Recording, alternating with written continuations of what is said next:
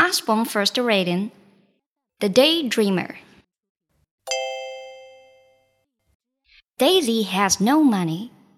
Take my milk to market, says the farmer.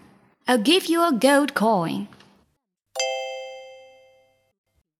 Yes, says Daisy, and she sets off for the market.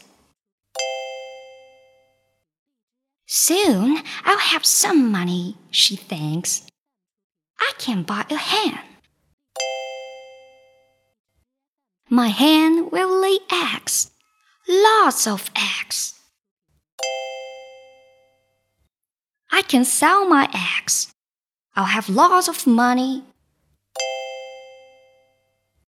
I'll buy a pretty dress and sparkly shoes. But I won't get dressed by myself. I'll have servants to help me. I'll marry a prince.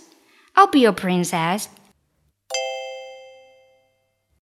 We'll live in a palace with golden gates. We'll have a ball. I'll twirl and whirl in my new dress. Splish, splash, splash.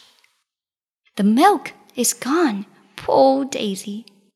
Cheer up. There's no use crying over spilled milk.